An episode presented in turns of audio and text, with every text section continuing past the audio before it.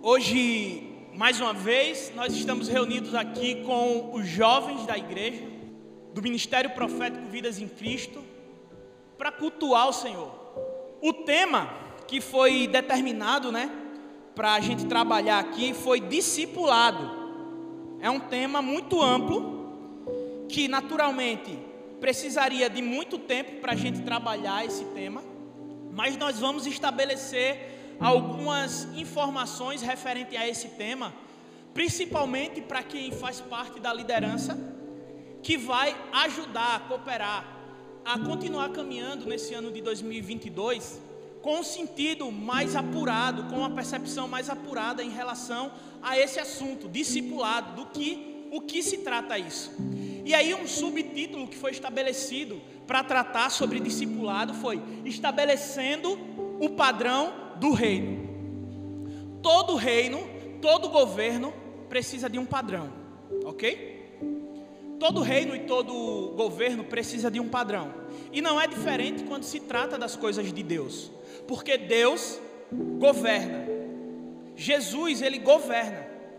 E o governo dele tem um reino. E esse reino tem princípios. E se nós queremos participar desse reino, nós precisamos colocar esses princípios nas nossas vidas. Por isso, estabelecendo o padrão do reino nas nossas vidas.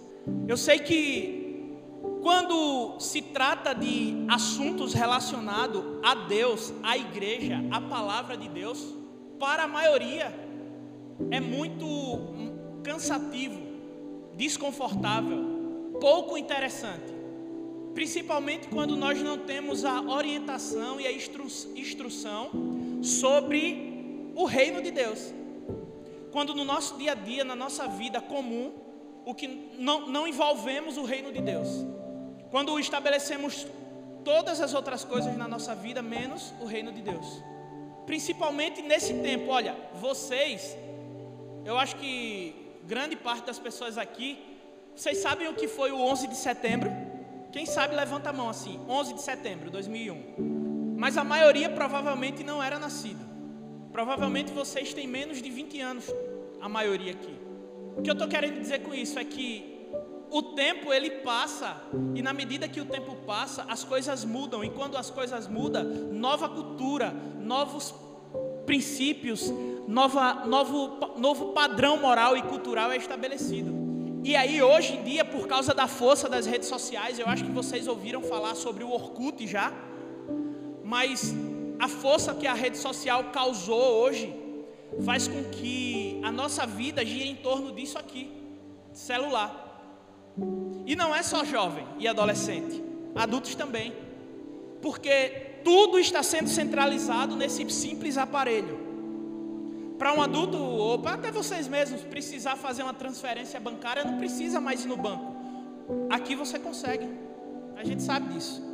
Para se comunicar com uma pessoa do outro lado do, do mundo, a gente não precisa, não precisa enviar carta, não precisa mais enviar e-mail, não precisa mais telefonar. Uma mensagem, uma simples mensagem no WhatsApp ou Telegram, permite essa comunicação. E essas coisas elas acontecem de uma forma muito rápida, que gera uma, uma perda, uma perca de controle. Se for algo bom, maravilha. Mas se for algo ruim, até que você venha reparar, a sua reputação ou a sua vida ela pode estar destruída. Então isso daqui é bom, mas é muito perigoso. E para que a gente não caia no, no erro ou na falha de acabar destruindo a nossa vida destruindo aquilo que a gente poderia construir de bom, precisamos estabelecer o padrão do reino, porque uma coisa é certa: se nós estabelecemos o padrão do reino, contra as coisas que estão vinculadas, que estão relacionadas ao padrão do reino, não existe mal. Podem falar o que quiser, podem mentir ao seu respeito, mas eles não podem provar que você é mal, ruim, pecador, falho se você estiver estabelecido no padrão do reino. Porque foi assim que aconteceu com Jesus. Chamaram Jesus de beberrão e glutão, mas eles não conseguiam provar isso na época de Jesus. Eles não conseguiam provar. Eles apenas faziam isso para destruir a imagem de Jesus. Mas o, o grande, a grande pergunta que nós deveríamos fazer é de que se alguém falar alguma coisa ao nosso respeito, o que essa pessoa falar vai nos destruir a nossa reputação, a nossa imagem, ou vai manter a integridade do padrão do reino, como fez com Jesus e os seus discípulos. Esses pequenos pontos de reflexão, principalmente em relação a essa ideia de rede social, porque a nossa vida está relacionada a isso diariamente. Tanto que hoje eu estou ministrando a palavra e estou usando apenas o celular. A Bíblia está aqui no celular. Eu não preciso mais pegar a Bíblia fisicamente para falar sobre a palavra. Tem gente que gosta, mas o efeito será o mesmo. Tem gente que gosta e a gente não pode criticar, mas o efeito vai ser o mesmo, porque é a palavra de Deus, é a Bíblia. Mas o que nós devemos refletir como jovens é se aquilo que nós estamos fazendo para o nosso futuro trará coisas boas ou coisas ruins. Se a nossa reflexão nos aponta que trará coisas boas, nós estamos caminhando em uma boa direção. Mas por alguma razão nós pararmos para observar, olhar a vida de algumas pessoas, porque nós podemos fazer esse tipo de avaliação. Olhar a vida de algumas pessoas e através dessa análise, a gente perceber que o que nós estamos fazendo nos levará a um abismo, por que é que nós continuamos escolhendo isso? Simplesmente porque existe dentro de nós um mal que nos impulsiona a isso. E é isso que vamos começar a trabalhar essa noite. Começar a entender que existe alguns posicionamentos que precisam ser tomados diante das, das decisões que a vida coloca diante de nós. Nós precisamos decidir. E essas decisões irá refletir consequentemente, de forma obrigatória na nossa vida no futuro. E para provar isso para vocês, eu vou começar já assim, sabe, chocando, para vocês terem uma ideia. Jovens, eu tenho 33 anos e eu vivi muita coisa. Tudo o que eu achava que gostaria de viver. E aí, por conta de minhas vontades, meus interesses, meus desejos, eu me entreguei a tudo que eu achava que era correto e que não tinha nenhum problema. Bebida, droga, sexo, tudo, tudo. E eu fui e eu não ouvia ninguém. Era incontrolável, sabe? Não ouvia ninguém. As pessoas diziam assim: Ó, oh, Sally, vai mais, vai mais devagar aí, ô. Tá bebendo demais. Eu digo que nada. A vida é curta, a vida é uma só. Quando eu era jovem, né? Tinha uma coisa que me deixava envergonhado. Quando eu era. Vocês já vão abrindo aí 2 Timóteo, capítulo 1, versículo 3 a 11, a gente vai ler. A gente vai ler a maioria, alguns versículos hoje, hoje vai ser mais versículos. Daí eu vou dar essa introdução para a gente entrar nesse tema e cair nele mergulhando fundo. E daí é o seguinte: quando eu era jovem, quando eu era mais novo, sabe uma coisa que eu tinha vergonha? E eu acredito que isso incomoda a maioria dos homens, era o fato de eu ser virgem. Eu era virgem e eu tinha vergonha disso, porque os amigos zombam da gente porque a gente é virgem. E eu era virgem por escolha, entre aspas, e por uma outra razão. Eu não me achava satisfatório, vamos dizer assim, apesar de eu ser interessante para algumas meninas. E aí eu não me relacionava. E eu sofria porque os meus amigos mangavam de mim porque eu era virgem, ao ponto de eu começar a mentir e dizer que não era mais, mesmo sendo. Isso gerou em mim uma obrigação, uma obrigação de romper com isso, do fato de eu ser virgem, e não parar mais. E fazer tudo o que eu pudesse fazer para praticar sexo. E foi isso que eu fiz. Quando eu me tornei um pouco mais maduro, compreendi um pouco mais como funcionava as relações, eu consegui, para vocês terem uma ideia, ter uma parceira por dia na faculdade. E mesmo assim isso não preenchia o vazio que eu sentia dentro de mim. Mesmo assim, isso não preenchia a marca que os amigos deixaram em mim, porque eles mangavam de mim porque eu era virgem. E eu só fui fazer tudo isso, eu acho que depois dos 22 anos de idade. E aí o que é que aconteceu? Eu vi que aquilo não estava sendo suficiente, não estava suprindo, e tentei me desfazer disso, mas eu estava muito contaminado com essa sensação, e eu não conseguia me libertar, eu não conseguia abandonar essa vida, eu não conseguia deixar uma vida promíscua, regada à bebida e a drogas, para viver com Cristo, porque eu já estava contaminado. Mas teve um dia que eu cheguei assim, ó, para Deus. Eu já até contei um testemunho aqui, porque quando eu fiz isso, mudou tudo em minha vida, em todas as áreas. E eu cheguei assim para Deus, eu disse: Ó oh, Deus, eu não aguento mais viver. Eu conheço o Senhor, o Senhor sabe quem eu sou, o Senhor já falou o meu respeito.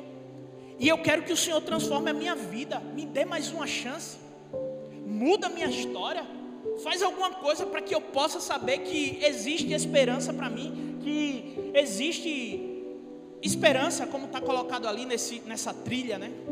E foi isso que eu alcancei.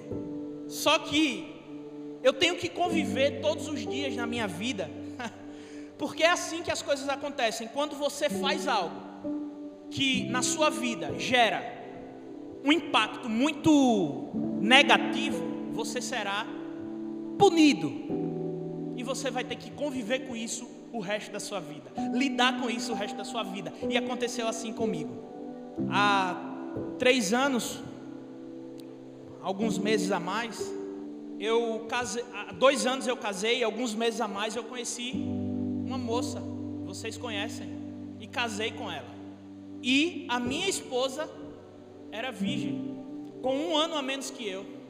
Um dia, quando eu estava voltando da casa dela, eu fiz uma oração assim com Deus. Eu digo, Deus, eu não mereço isso, cara. Uma menina que não se contaminou com nada, uma menina que não viveu nada aí, eu não mereço isso. Ela se guardou para o esposo dela e eu estraguei a minha vida aí com o mundo. Eu não mereço isso. Chorando, irmão, ó e eu vou ter que conviver com isso. Eu já conversei com ela, já chorei no colo dela, dizendo: Eu nunca vou poder dar isso para você.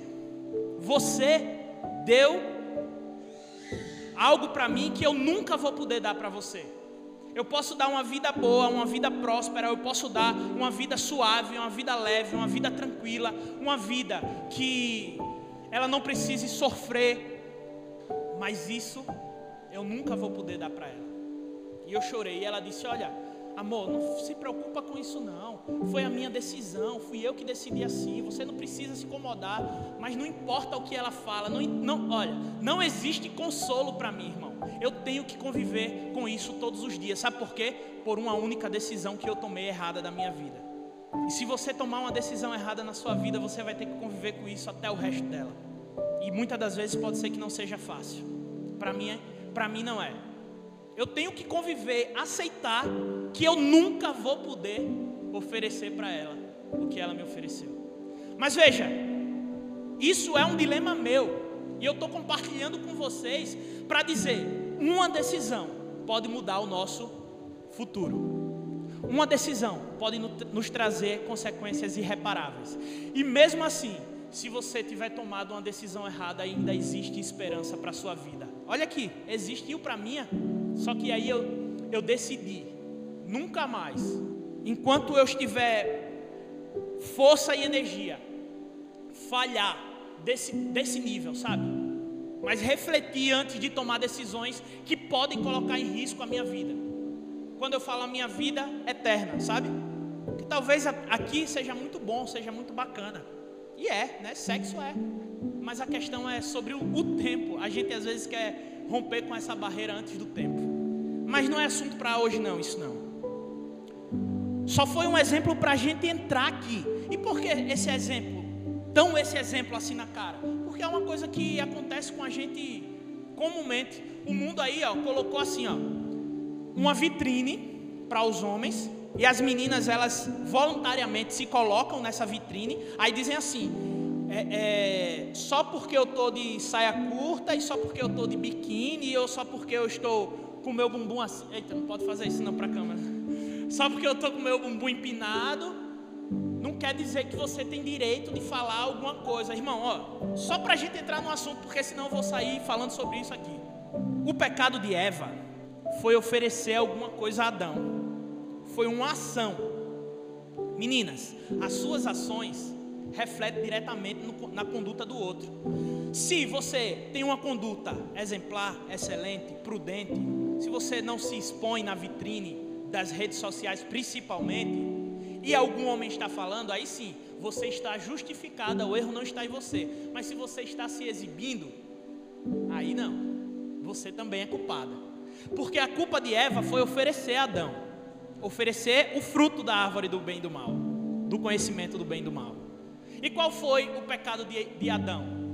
De Zé, bosta, não pode dizer isso não, de fraco, omisso, de ó, ao invés de dizer, você não sabia que a gente não podia comer isso aí, ele pegou e comeu omissão. Foi na onda. E os homens é ou não é assim? Ah, ah, não. Entendeu? Isso daí é da natureza pecaminosa de cada um. A mulher quer expor, quer, quer oferecer, como foi com Eva. E o homem. Ah, entendeu? Infelizmente, irmão, é contra isso que nós temos que lutar. Eu e você, porque ainda serve para mim também. Ainda sou homem. E ser humano só vou deixar de ser se eu morrer ou se Jesus voltar. E você vai lidar com isso. Talvez alguns pela idade ainda não estejam enfrentando, mas eu acredito que a grande maioria está se descobrindo, principalmente as mulheres. Os homens é uma coisa mais animalesca, assim, sabe? É, é tudo muito automático, mas as mulheres não, são mais sensíveis. Começa a observar tudo nela e, em quem está olhando para ela. E é por essa razão que nós, jovens, precisamos estabelecer o padrão do reino de Deus. E aí vamos ler aqui, ó, 2 Timóteo do versículo 1, do capítulo 1, versículo 3 e 11. Olha o que é que vai dizer aqui, tá? Nós vamos tratar, deixa eu falar logo aqui, nós vamos tratar sobre três aspectos, tá? O primeiro vai ser a postura do líder ou da liderança como exemplo. O segundo, decisão do líder sobre o que a, aliás, a decisão do liderado, no caso, quem é liderado, né, sobre o que é oferecido e ensinado. E o terceiro ponto é o, o, o alinhamento entre esses dois pontos, é, desses dois tipos de pessoas que vai levar ao sucesso na missão, no propósito, tá bom? Vai ser esses três aspectos que a gente vai tratar. Vamos ler aqui, ó. Dou graças a Deus, a quem sirvo com consciência limpa como o serviram os meus antepassados. Ou seja, Paulo falando aqui, ele já tinha os seus antepassados como referência. Ou seja, ele já foi discipulado por alguém, pelos antepassados dele. Ao lembrar-me constantemente de você, ele está falando a Timóteo, noite e dia em minhas orações. O próximo. Lembro-me das suas lágrimas e desejo muito vê-lo, para que a minha alegria seja completa. Próximo. Até o 11 Recordo-me da sua fé não fingida, que primeiro habitou em sua avó Lloyd. Olha, está falando aqui que Timóteo também teve um exemplo. Ele também foi discípulo. Ele também foi discipulado pela avó dele e em sua mãe. Olha, a mãe também, Eunice. E estou convencido de que também habita em você. Por essa razão, torno a lembrá-lo de que mantenha viva a chama do dom de Deus que está em você mediante a imposição das minhas mãos. Pois Deus não nos deu espírito de covardia, mas de poder, de amor e de equilíbrio. Portanto, não se envergonhe de testemunhar do Senhor, nem de mim, que sou prisioneiro dele, mas suporte comigo os meus sofrimentos pelo Evangelho, segundo o poder de Deus, que nos salvou e nos chamou com uma santa vocação. Olha só que nos chamou Deus não em virtude das nossas obras, mas por causa da Sua própria determinação e graça. Essa graça nos foi dada em Cristo Jesus, desde os tempos eternos, sendo agora revelada pela manifestação de nosso Salvador, Cristo Jesus. Ele tornou inoperante a morte e trouxe à luz a vida e a imortalidade por meio do Evangelho. Mais um. Desse Evangelho fui constituído pregador apóstolo e mestre. Vamos emendar aqui 1 Timóteo 1, do 5 ao 5, para a gente ler e depois começar a falar. Primeiro, 1, do 1 ao 5. Olha o que é que diz, ó. Paulo. Por que a gente está lendo sobre Paulo? Porque a primeira referência é a postura do líder ou da liderança com, como exemplo, tá certo? Vai dizer assim, ó. Paulo, apóstolo de Cristo Jesus, por onde Deus, por ordem de Deus, nosso Salvador, e de Cristo Jesus, a nossa esperança. A Timóteo, meu verdadeiro filho na fé, graça, misericórdia e paz da parte de Deus Pai e de Cristo Jesus, o nosso Senhor. Partindo eu para a Macedônia, roguei que você permanecesse em Éfeso, para ordenar a certas pessoas que não mais ensinem doutrinas falsas e que deixem de dar atenção a mitos e genealogias intermináveis, que causam controvérsias, em vez de promoverem a obra de Deus, que é pela fé. Mais um. O objetivo desta instrução é o amor que procede de um coração puro, de uma boa consciência e de uma fé sincera. Em alguns textos diz não fingida. Então assim, ó, é muito difícil para todos nós, do mais novo ao mais velho, lidar com as nossas emoções. Mas quando nós assumimos uma posição, a nossa conduta, a nossa postura, ela deve ser compatível com a posição que nós assumimos. Ou com a posição que foi delegada a nós, sabe? Não fomos nós que escolhemos fazer aquilo, mas alguém chegou e disse: Olha, eu vou delegar para você isso. E quando alguém dá alguma coisa para que você assuma, é necessário que você, e principalmente aos líderes, eu faço agora isso, isso eu falo, mas vale para todos nós. Quando alguém estabelece uma coisa para você, delega você, entrega nas suas mãos para você fazer, nós precisamos nos adequar àquilo que nos foi entregue. É isso que Paulo está dizendo aqui, mais ou menos.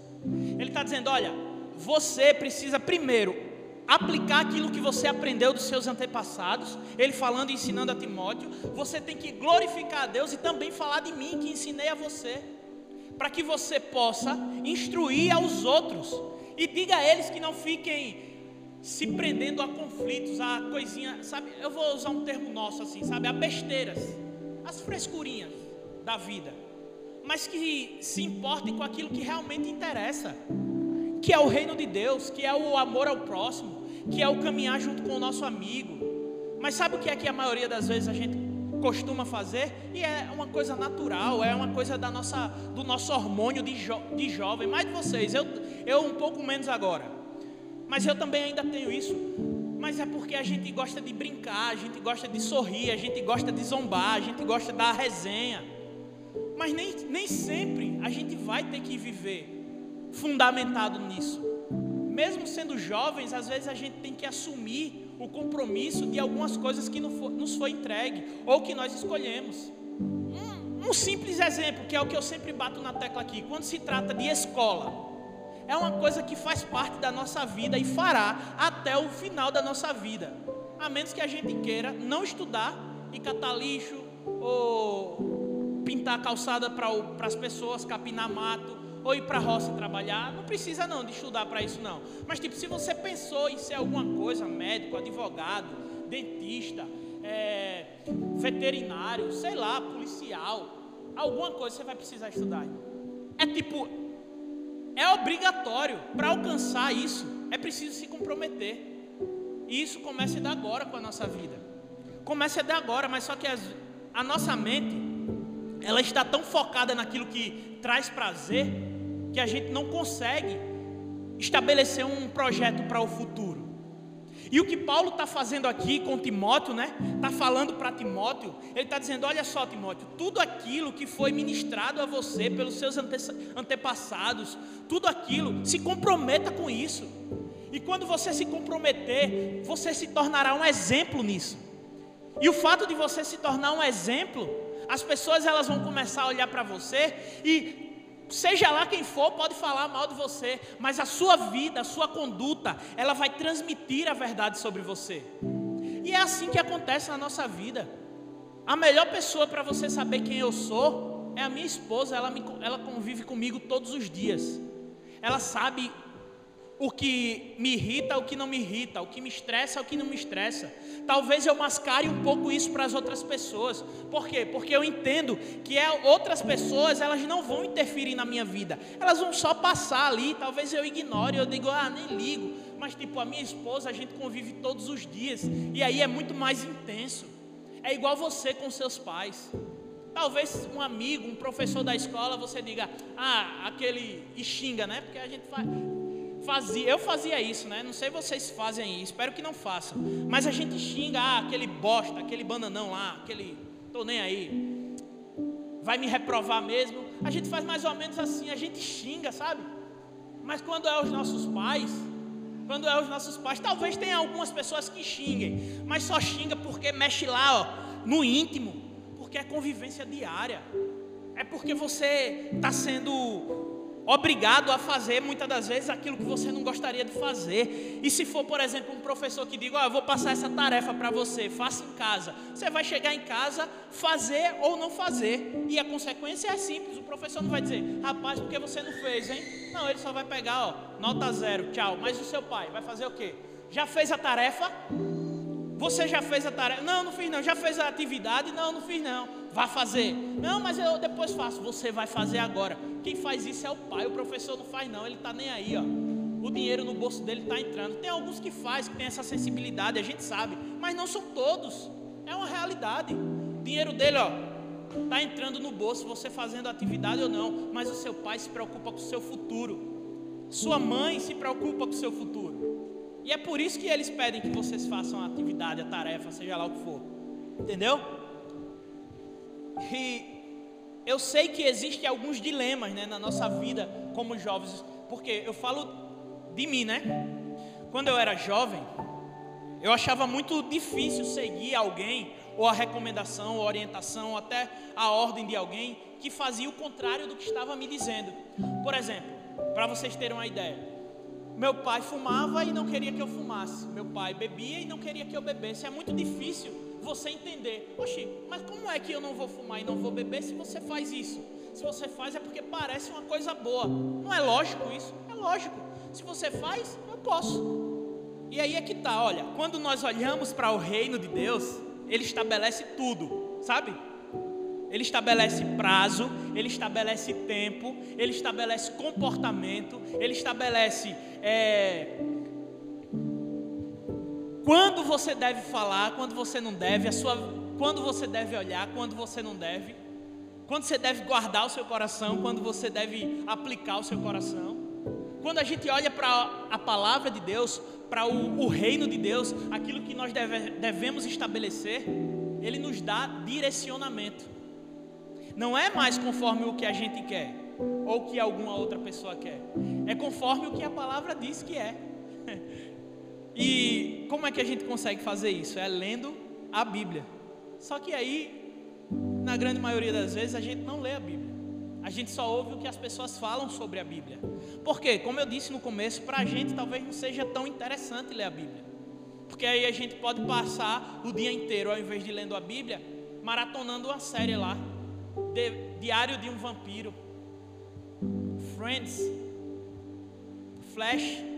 E eu gosto de tudo isso, viu? Eu vejo. Mas só que isso daqui não é o objetivo da minha vida. Eu gosto, eu e a minha esposa, a gente gosta de filme, gosta de série, a gente vê isso. Mas isso não é o objetivo da nossa vida. Ó, às vezes eu passo vendo três capítulos assim, né? Do, de uma série lá. Ô irmão, é 40 minutos, quase duas horas um só já era suficiente. Talvez enquanto você comia ali, ó, sei lá. Mas a gente não quer ver só um, a gente quer ver dez, até o final. E se tiver cinco temporadas, a gente quer acabar logo. Se o nosso coração queimasse pela palavra, tanto quanto queima pelas séries, a gente, a gente conseguiria estabelecer o princípio do reino, estabelecer o reino de Deus tão facilmente. Sabia disso? Olha, era assim, irmão. Vocês, vocês que estão aqui, se quiserem, podem ser maior do que as pessoas que estudam com você, maior do que as pessoas que convivem com você. E isso não é por falta de humildade, não, viu? É porque a Bíblia diz que aqueles que estão, são instruídos pela palavra de Deus irão prosperar.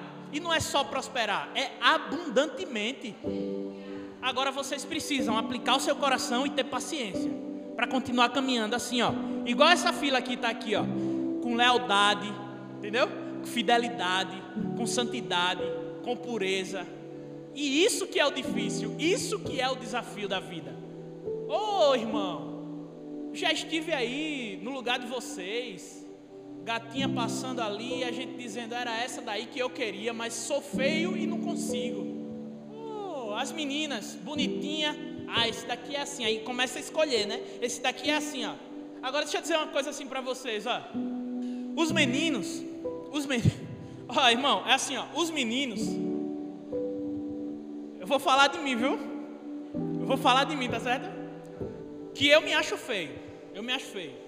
Mas os meninos têm uma vantagem quando eles são bons. Não é me gabando, não, já me gabando. Mas a minha esposa é linda demais para mim, irmão. Olha, olha, tá vendo? Tá vendo? Ela é linda demais para mim. Só que isso daí, isso daí é o que a palavra faz com a gente. Ele dá o melhor. Aí às vezes, né, a gente se encanta com o que as pessoas ficam publicando lá nas redes sociais, né? Tal, aquela, aquele marketing todo para tirar uma foto, tem que passar a tarde todinha para escolher a foto especial para publicar e dar engajamento e não sei o que, aquela coisa toda, né? Ô irmão, só que quando é com Deus, não é a aparência não, não é o que está ali exteriormente não, ó. é o que está aqui. Sabe por quê? Vocês, vocês vão perceber isso na medida que a vida de vocês forem passando. A gente envelhece.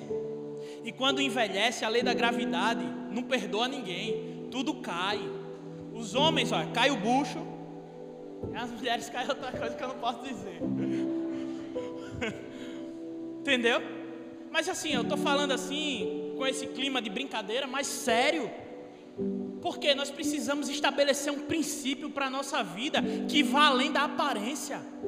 Nós precisamos estabelecer uma coisa para a nossa vida que vá além de um desejo superficial que dá prazer agora, mas amanhã a gente fica assim, ó. Rapaz, que merda foi essa que eu fiz, hein? É, não era para eu ter feito isso. Ah, agora já fiz, não tem mais volta. Aí quando chega no outro dia que esfriou essa culpa, você já está lá de novo. Eita, eu vou de novo atrás disso. É, eu sei como é, irmão. Vou de novo. É, vou, e é qualquer coisa, viu? Vou de novo. Vou de novo atrás disso. E aí no outro dia, culpa de novo. Tem que parar, a gente tem que parar de querer viver com essa culpa, irmão. Tem que parar de querer viver com essa culpa. Aí, só concluindo assim, né? Eu me acho muito, muito feio para minha esposa. Ela diz: Não, meu amor, você é lindo, você é maravilhoso. Mas é claro, é para ela. É para ela e é porque ela não só vê a aparência não. Ela vê quem eu sou como ser humano. Ela vê quem eu sou como cristão. Ela vê como eu sou como filho. Ela vê como eu sou como profissional. Ela não me vê só pela aparência. Ela me vê como eu sou como homem viril. Entendeu? E isso isso estão querendo tirar da gente, sabe? Principalmente com esse movimento de feminismo, né? Eles querem criar um, criar um padrão deles, né? Para como nós cristãos devemos viver. Irmão, tenho falado aqui, ó. Tudo o que nós temos que ter convicção tem que passar pelo filtro da palavra. Não é da rede social, não, que eu estou levantando o celular assim, né? Mas da palavra de Deus. Tudo tem que passar pelo filtro da palavra de Deus. É por isso que nós precisamos estabelecer o princípio do reino. Abre aqui rapidinho, 1 Coríntios 11, do 1 ao 3. Olha, diz assim, ó tornem-se meus imitadores como eu sou de Cristo. Vai. Eu, eu os elogio por se lembrarem de mim e em tudo por se apegarem às, às tradições, exatamente como eu as transmiti a vocês. Mais uma. Quero, porém, que entendam que o cabeça de todo homem é Cristo, o cabeça da mulher é o homem e o cabeça de Cristo é Deus. Agora veja só, uma feminista lendo um negócio desse aqui, meu irmão, infarta. Mas por quê? Porque está interpretando, está lendo isso aqui com os olhos naturais, os olhos carnais. E não é só mulher, não, homem também. Olha isso daqui, pensa que tem que fazer da sua mulher uma escrava, e não é isso que isso daqui está dizendo. Está dizendo sobre esse padrão que nós estamos querendo estabelecer, o do reino de Deus, que a postura do líder ou da liderança, ela precisa ser um exemplo. É isso aqui, ó a mulher tem que olhar para o homem, para você que é homem, seja agora você menino ou daqui a alguns anos, para você que é homem. A mulher, a sua mulher, ou a sua mãe, ou a sua irmã, ou a sua tia, alguém, alguma mulher tem que olhar para você e ela tem que ver você um exemplo. É isso que esse texto aqui está dizendo. Porque assim, ó, o cabeça de todo homem é Cristo. Porque assim, ó, Cristo disse em João 17 que ele fez tudo aquilo que viu o Pai fazer. Então, o cabeça de Cristo é Deus. Para a gente entender isso aqui. Então, Jesus copia tudo aquilo que Deus é. Nós copiamos tudo aquilo que Cristo é. A mulher copia tudo aquilo que o homem é, mas ela só vai conseguir ter, ser excelente se ela estiver copiando, porque o homem está copiando de Jesus. Então, se o homem não copia de Jesus, ele fracassou. E, consequentemente, a mulher também fracassa. É isso que isso aqui está dizendo. Então vamos estabelecer isso daqui, ó, como uma relação entre pessoas e não só como casal, porque o objetivo não é esse. Mas imagina só, um líder que diz o que você tem que fazer e não faz. É incompatível, é incoerente.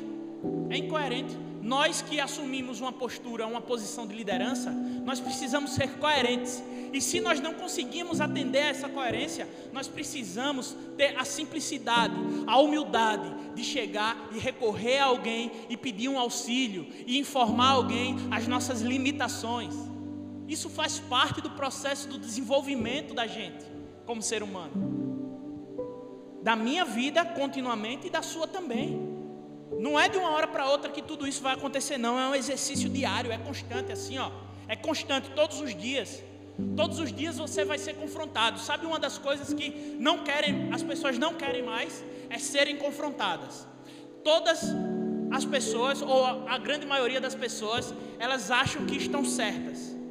Dos, dos, mais novos aos mais velhos. Elas acham que estão certas e elas não aceitam, não admitem serem confrontadas. Mas eu vou lhe dizer uma coisa: é um segredo. E esse segredo você pode contar para quem você quiser. Enquanto você não for confrontado, você não vai crescer. Enquanto você for aceito, você vai continuar o mesmo, porque você vai pensar que está fazendo bem. Aí você vai entrar na área, na zona de conforto e vai dizer: "Tá tranquilo, todo mundo está me elogiando", e você não vai sair dali. Mas se alguém começar a dizer: "Olha, isso está errado", você é um, é um princípio que você deve estabelecer, ó, isso está errado. Você tem que ó, voltar assim ó, para sua casa, para o seu canto, para o seu quarto, para sua cama e pensar: rapaz, será que está errado mesmo? Será, será mesmo que isso que eu estou fazendo está errado? Será que isso está certo? O que é que eu preciso melhorar? Aonde eu preciso melhorar? Mas o problema é que a maioria das vezes nós queremos assim, ó, cometer erros e que as pessoas aprovem os nossos erros. Nós queremos ser aceitos como nós somos e não queremos que ninguém nos modifique. Mas é impossível gerar transformação em alguém se essa pessoa ela não é confrontada. E quando eu falo confrontar, eu não falo pelo simples, pra, pelo simples prazer de dizer que você errou. Ou pegar você e fazer como os fariseus fizeram, que pegou a mulher adúltera e levou assim, ó, na frente de todo mundo e de Jesus e disse: ó, foi pega pecando. Não é isso. É para gerar transformação, é para gerar mudança, é para gerar novidade de vida. Hoje, vocês são jovens e adolescentes. Daqui a algum tempo vocês vão se tornar adultos. E quando vocês se tornarem adultos, vocês vão precisar de uma coisa. Vocês precisam mas vocês não precisam hoje arcar com esses recursos. Mas daqui a algum tempo, quando vocês forem adultos, vocês vão precisar de dinheiro. E dinheiro só se consegue trabalhando. E se você quer ser bem sucedido nessa área do dinheiro, você precisa se comprometer com o seu futuro no presente. Se você quer ser um músico, quer tocar teclado, quer tocar violão, quer tocar bateria, baixo, você tem que se dedicar hoje, hoje, Talvez hoje você não seja muito bom. Talvez hoje você as pessoas riem de você porque elas podem ser melhor do que você. Talvez as pessoas zombem de você porque você errou, fazendo um, um movimento de uma nota musical, de um tom na bateria, sei lá. Talvez você falhe e as pessoas zombem e riam, irão rir de você. Mas a questão não é o agora, é o que você vai ser daqui a 5, 10 anos, continuando praticando, praticando, praticando. A exaustão vai levar à perfeição, irmão. E nós precisamos estabelecer esse padrão para nós sermos exemplos. Eu e você fomos chamados, como foi dito aqui no começo, por Jesus. Não foi, não foi nós que escolheu a Ele. Não fomos nós. Foi Ele que nos escolheu. Então, se Ele nos escolheu, acredite, existe um plano para você, mas você precisa comprometer-se com isso. É como eu disse: você pode escolher alguma coisa, mas alguém pode chegar e dizer: Olha, isso daqui é para você fazer, e você só precisa se comprometer. Comprometa-se com o seu futuro agora, no presente. Não espere chegar lá na frente, não. Sabe por quê? Mais uma vez eu vou me usar como exemplo. Eu tenho 33 anos. Eu poderia muito bem, porque eu tive recurso para isso, estudar e hoje ter uma vida muito bem sucedida. Mas eu abandonei isso, eu troquei tudo isso por causa de um prazer. Fiquei vivendo com mísero um salário mínimo, que na época era 780 reais. Isso é dinheiro, irmão? 780 reais.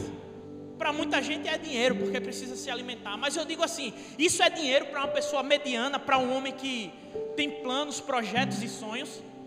Não é, não, irmão. 700 reais é uma feira que o povo faz para uma família de duas pessoas. E olhe lá. E olhe lá se der. 700 reais não é dinheiro nenhum, não, irmão. Hoje em dia, salário mínimo 1.200. Você vai viver a vida toda trabalhando no mercado. Para, esquece isso. Você foi escolhido para ser príncipe e princesas do Senhor. Então comece a trabalhar no seu futuro agora, no presente. Deixa de lado um pouquinho o celular, joguinho de, de, de Free Fire, TikTok. Ah, não, mas o padrão agora é ser é, TikTok. O padrão agora é ser Instagram, né? Instagram. Instagram, né? Chegar aqui, ó o arroba, o arroba. Vamos vender aqui a parceria, aquela coisa toda, né? Eu não sei muito bem como é isso não, mas eu vejo tudo, viu? eu vejo tudo, principalmente na conta de vocês. E não boto no privado não, se botar no privado eu mando liberar. Vejo tudo. Aí Instagram, né? Instagram, Instagram, ó. Ah, é aquela coisa toda, todo descolado e tal. Ô irmão, ó, faça isso por hobby. Faça isso assim, ó, por diversão mas não leve isso a sério não como um padrão para a sua vida não. Sabe por quê? As pessoas postam sorrindo, mas quando é no outro dia está separando. Vocês não viram não agora esse negócio aí da fazenda não? Dois casais, ó. Entrou um homem e uma mulher e os dois lá dentro se amizade para cá, irmandade para lá, não sei o que, não sei o que. Saiu, separou. Cadê aquela boniteza toda do Instagram? Eu amo você, não sei o que. Irmão, ó, é só fachada. O padrão tem que ser esse aqui, ó, do reino. Não é o padrão do Instagram, não. Não é o padrão do, do TikTok, não. Aquelas assim eu acho feio, viu, irmão? Eu acho feio aquele negócio que o povo fica fazendo assim. Me desculpa, eu sei que alguns de vocês gostam, mas é feio demais, não? É umas mulher velha, é besta. Eita. Se fosse vocês assim, a gente ainda entendia, sabe? Mas é uma mulher velha, besta, irmão. Aí o problema não está só aí, o problema é que as novas saem como exemplo, olha o que a gente está falando. O padrão do líder. E líder não é só aquele que foi estabelecido, não. Às vezes é pela aprovação social. O cara tem lá 2 milhões de seguidores, 1 um milhão de, um milhão de seguidores na rede, aí todo mundo acha que essa pessoa é bacana. Aí pega, bota uma menina de 16, 14, 15 anos, que tem umas duas ou três aí, nova, que fica dançando de biquíni assim, ó, fazendo assim, assim, eu digo, rapaz, isso é um absurdo, minha gente. Aí diz, não, meu corpo, minhas regras. Gente, a Bíblia fala que nós somos o templo do Espírito Santo. A Bíblia fala que nós somos cabeça. Ou melhor, que nós devemos seguir exemplo nessa ordem aqui. Tu acha mesmo que Jesus ia estar com esse pantinho de estar dançando no TikTok? Já pensou a Maria Madalena lá, a, a discípula de Jesus, para arrastar multidões ia fazer um TikTok, era? Minha gente, isso é coisa que o mundo oferece para a gente. É porque a gente quer sempre escolher aquilo que é mais fácil. A gente quer escolher sempre aquilo que é mais fácil e dá prazer como consequência. Mas sabe o que é? Ó? Deixa eu dizer uma coisa. Aquilo que você teve que suar, aquilo que você teve que correr atrás, que você chorou para alcançar, tem muito mais valor. Tem muito mais valor. Para a gente passar para o próximo ponto, para a gente encerrar rapidamente, porque eu não quero ficar mais de 30, 40 minutos aqui não.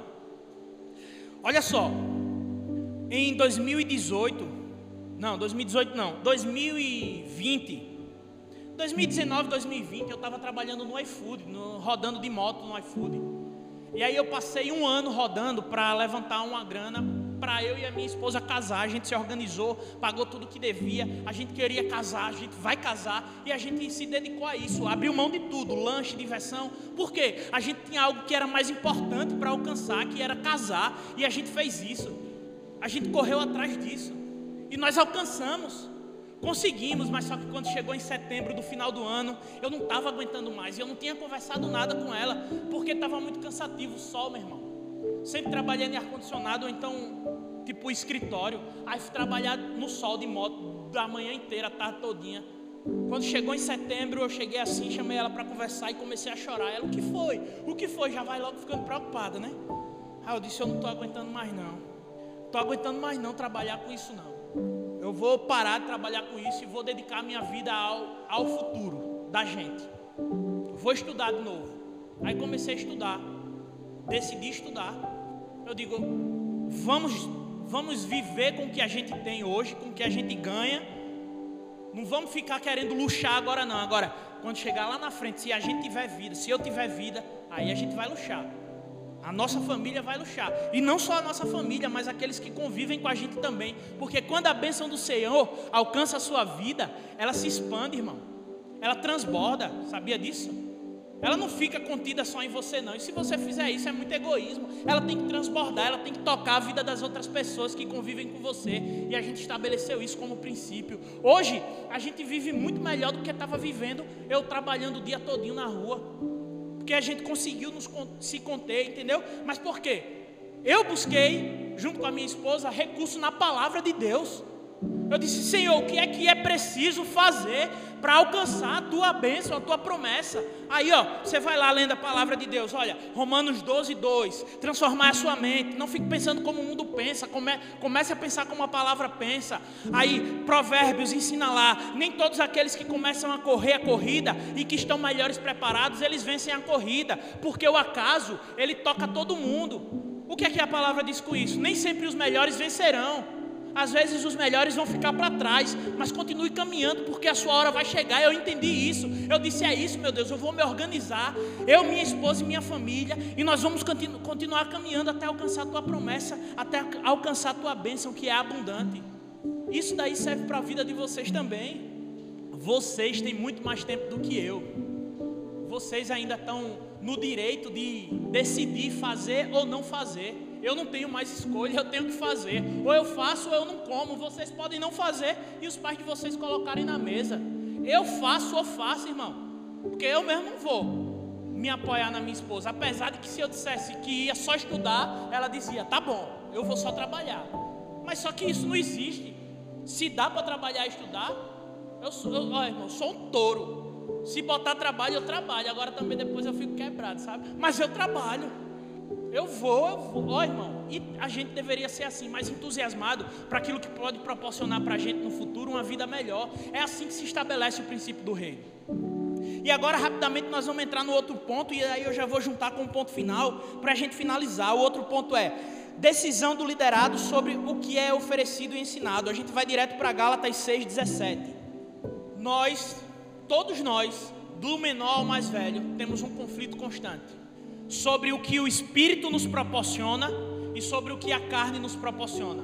Entre as coisas boas que o Espírito de Deus quer nos conduzir no tempo certo e entre as coisas imediatas que a carne tenta nos oferecer no tempo errado. E aí, ó, diz assim, ó, sem mais, que ninguém me perturbe. É 5, Walter, 5:17. Diz assim, ó: Pois a carne deseja o que é contrária ao espírito o espírito que é contrário à carne. Eles estão em conflito um com o outro, de modo que vocês não fazem o que desejam. Próximo. Mas se vocês são guiados pelo espírito, não estão debaixo da lei. Ora, as obras da carne são manifestas como imoralidade, imoralidade sexual, impureza é, e libertinagem. Vai lá. Idolatria e feitiçaria ódio, discórdia, ciúmes, ira, egoísmo, dissensões, facções, vai lá, inveja, embriaguez, orgias e coisas semelhantes a estas. Eu os advirto com, como antes já os adverti. Aqueles que praticam essas coisas não herdarão o reino de Deus. Próximo. Mas o fruto do Espírito é amor, alegria, paz, paciência, amabilidade, bondade, fidelidade mansidão e domínio próprio. Contra essas coisas não há lei. Vocês viram o que são as obras da carne que a gente acabou de ler? Tudo o que está presente na nossa vida diariamente, irmão. Imoralidade sexual, ciúme, facções que é grupinhos que excluem as outras pessoas ou zombam das pessoas. Facções que se reúnem para tentar diminuir que é o cancelamento, né? Volta aí para eu ler de novo, 18. 18 não, 20. Olha, discórdia, ira, egoísmo. Isso aqui tem egoísmo? Egoísmo tem? Eu acho que não tem não, tem? Passa aí, Walter. Inveja tem, inveja eu acho que não tem não, tem? E, e embriaguez? Oxe, agora que tem mesmo, os pais não estão ligando mais não. Antigamente, se eu botar, se eu pensasse, já assistiram o Cris, né? Todo mundo odeia o Cris aqui. Não tem aquela cena que o Júlio faz. Se você pensar, eu vou estar aqui. Você vai estar tomando banho, eu vou estar aqui. Não é? Pronto, era bem assim. Se o filho antigamente pensasse em beber, o pai estava, ou a mãe, soltando a sandália assim, ó, no pedala. Hoje em dia, irmão, ó, os pais não ligam não. E principalmente quando é essa, essa, essa galera que, que dá dinheiro, sabe? Como da mídia aí. Tu acha mesmo que um pai que vê o filho proporcionando para ele 10, 20, 15 mil reais mensalmente ali, coisa que ele não poderia, não iria conseguir ganhar. Eles vão dizer: "Ô oh, filho, ô oh, filha, não, precisa não fazer isso não. Você é muito novo, vá pensar em estudar". Ô irmão, não vai não. Porque as pessoas estão, ó, se importando com isso e não com isso aqui, ó, e não com a palavra e não com o reino de Deus. As pessoas estão preocupadas ó, com o dinheiro. Ah, dinheiro é bom. Mas quando nós tiramos Deus e colocamos Ele no lugar de Deus e adoramos ao dinheiro, ó, a vida vai por água abaixo. Pode não ir agora, mas lá na frente vai. Acredite. Não é, não é uma mera, uma mera especulação não, não é tipo uma suposição não. É só olhar para a história. Olhe para toda a história, principalmente nos tempos dos reis. Os grandes reis que queriam conquistar tudo, no final das contas morriam doentes, cheios de verme, ou era decapitado. Tudo isso passa. Agora, a palavra de Deus e o reino dele, jamais. É por isso que nós precisamos estabelecer. É por isso que nós precisamos esco escolher o fruto do Espírito: mansidão, temperança, amor, precisamos obedecer. Ô irmão, porque é tão difícil a gente obedecer, irmão? Porque é tão difícil a gente se explicar. Porque é tão difícil a gente responder de uma forma mansa. Porque é tão difícil isso, hein? Porque a gente tem tanta, tanto, tanto egoísmo dentro de nós, hein? É por causa da obra da carne, precisamos nos entregar mais ao Espírito. Ah, mas eu sou novo demais, isso daí, depois eu vejo isso daí. Ô, irmão, não diga que não é tempo de você rever isso, não. Jesus, quando ele tinha 12, 14 anos, ele ensinava no templo. Pedro, quando foi chamado por Jesus, ele tinha de 16 a 17 anos. Davi, quando foi chamado para ser rei em Israel, ele tinha 16 anos.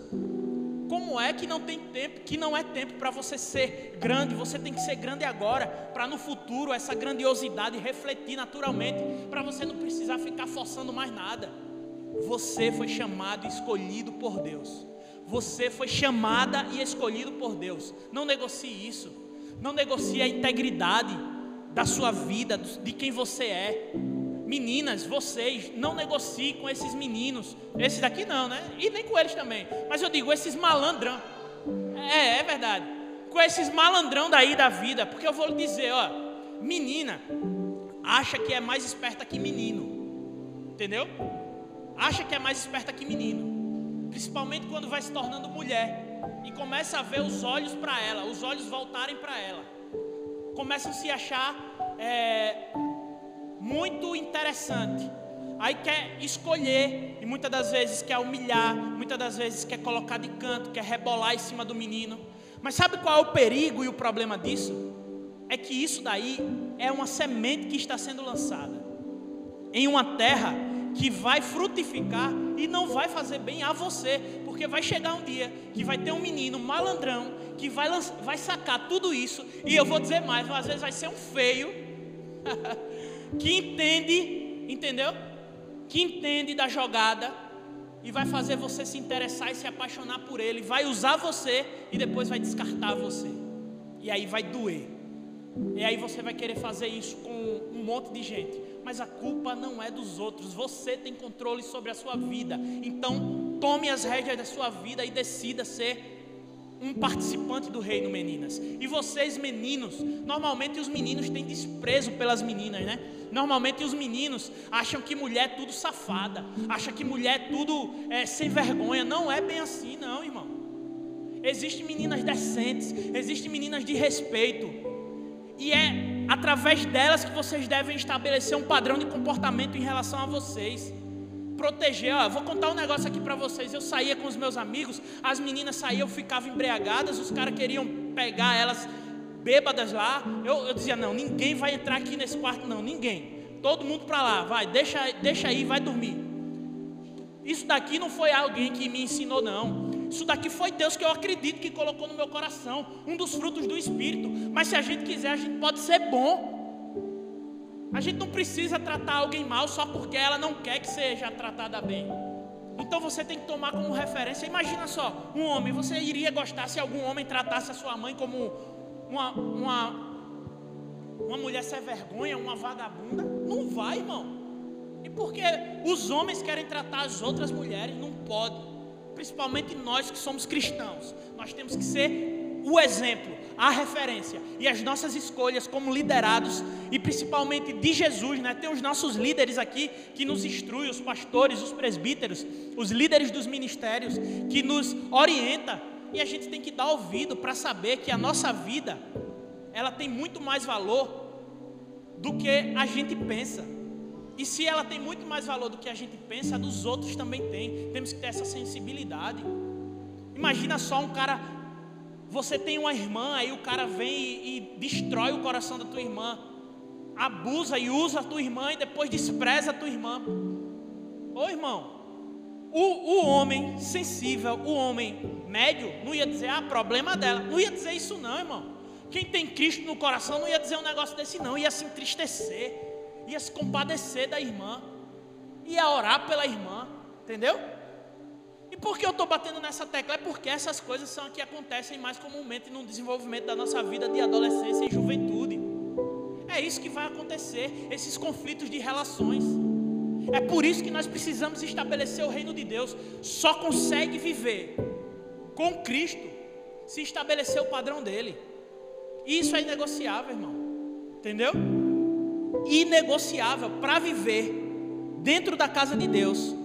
E quando eu falo na, dentro da casa de Deus, não é aqui na igreja, não. Você pode vir aqui quantas vezes você quiser. Ó. Só não vai conseguir servir se você não quiser transformar, ser transformado. Não vai conseguir servir, porque existem critérios para servir. Mas vir aqui, pode vir quantas vezes você quiser. Ó. Agora, em relação ao reino de Deus, só tem acesso santo, puro, entendeu? Íntegro. E a vida começa desde que a gente nasce. Nasceu, pronto, começou. Não tem entendimento ainda, mas vai criar. E depois, irmão, ó, é dois caminhos.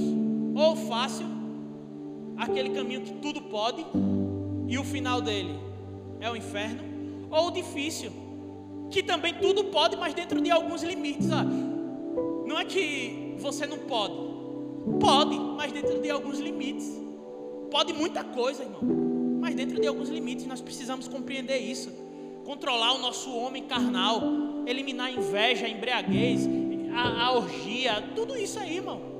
E você pode dizer, meu Deus, falando de orgia aqui no culto de jovem e adolescente, irmão. Eu andava dentro de um núcleo que era meninas de 15, tinha algumas de 14, mas era 15 a 18 anos.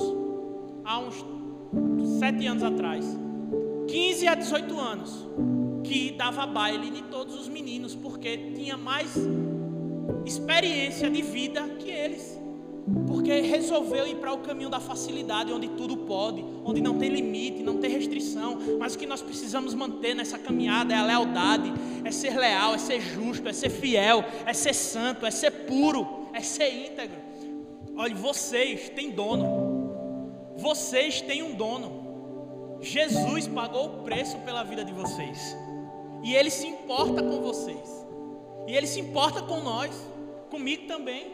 Jesus, Ele nos chamou, Ele nos tirou da lama. A Bíblia diz assim: ó, Ele nos tirou do lamaçal do pecado, nos limpou e nos colocou no reino de Deus. Nos tirou das trevas e nos colocou na luz. E muitas das vezes é isso que nós precisamos fazer: é iluminar a nossa mente, iluminar a nossa vida, para que aquilo que é ruim se revele e que o Senhor possa eliminar, nos purificar e fazer com que nós venhamos servir a Ele com integridade de coração. Ele ama você, é por isso que Ele morreu por você. Ele ama a sua vida. Ele quer que você tenha um futuro bom, próspero. Ele quer que você forme uma família. Ele quer que você case. Ah, mas isso não é para agora não. É, não é para agora, mas ele quer que você case. Salmo 128 diz que a família é um ordenamento de Deus e como é maravilhoso ter uma família. Ou você não acha bom ter a sua família, o seu pai, a sua mãe, seus irmãos? E por que é que você vai desprezar isso? Porque o que é que acontece? O mundo hoje diz que casar não é bom. É bom, irmão. É bom. É por isso que Jesus, ele diz assim, ó, eu estou voltando para buscar a minha noiva. Jesus ele está buscando, ele voltará para buscar a sua igreja. Ele voltará para levar você para morar com ele. Se ele voltasse hoje, se ele dissesse, olha, é hoje, Pai, que o Senhor me ordenou, então é lá que eu vou agora buscar a minha igreja. Como é que seu coração estaria com ele? Como é que você estaria se sentindo com os seus pais? Com o seu amigo, o seu principal amigo, o seu amigo predileto lá? Como é que você estaria se sentindo com o seu irmão? Que muitas das vezes a gente fere um ao outro e não tem coragem de chegar e dizer: me desculpa, eu feri você. Ou então, olha só, eu perdoo você porque você me feriu. Nós precisamos estabelecer esse princípio para que nós venhamos ser propagadores da mensagem. Porque assim, ó, em Atos 6, a Bíblia fala que os discípulos, eles não estavam conseguindo dar conta do serviço, da mesa. E aí eles disseram assim, ó, vamos levantar entre nós di, é, diáconos, para que eles possam servir. Que sejam cheios do Espírito de Deus e conhecedores da palavra. E aí, quando o povo escolheu os diáconos, esses diáconos eram tão cheios de Deus, sabe? Deles, chamado Estevão, que está lá no capítulo 7 de Atos, a Bíblia diz que ele deu um discurso, que depois que ele foi e deu esse discurso, porque tinham levado ele preso, ele se levantou, olhou para o céu e viu Jesus de pé ao lado de Deus. Foi morto e disse bem assim: ó, Senhor, perdoa a eles, não impute a eles esse pecado. Nós estamos precisando viver isso, o amor um amor não fingido, como nós lemos aqui hoje, uma fé firme para nós caminharmos em direção ao reino Deus. Ah, mas eu sou muito novo, você é muito novo, mas você já tem responsabilidades. Você deve se comprometer com o seu futuro. Jesus se comprometeu com o seu futuro quando ele morreu na cruz por você. Jesus se comprometeu com o seu futuro quando ele saiu do trono de glória dele, veio para a terra para servir a nós. Veja, ele não precisava disso, mas ele veio servir a nós. Ele veio servir a nós. E ele serviu a nós com excelência através de seu sangue.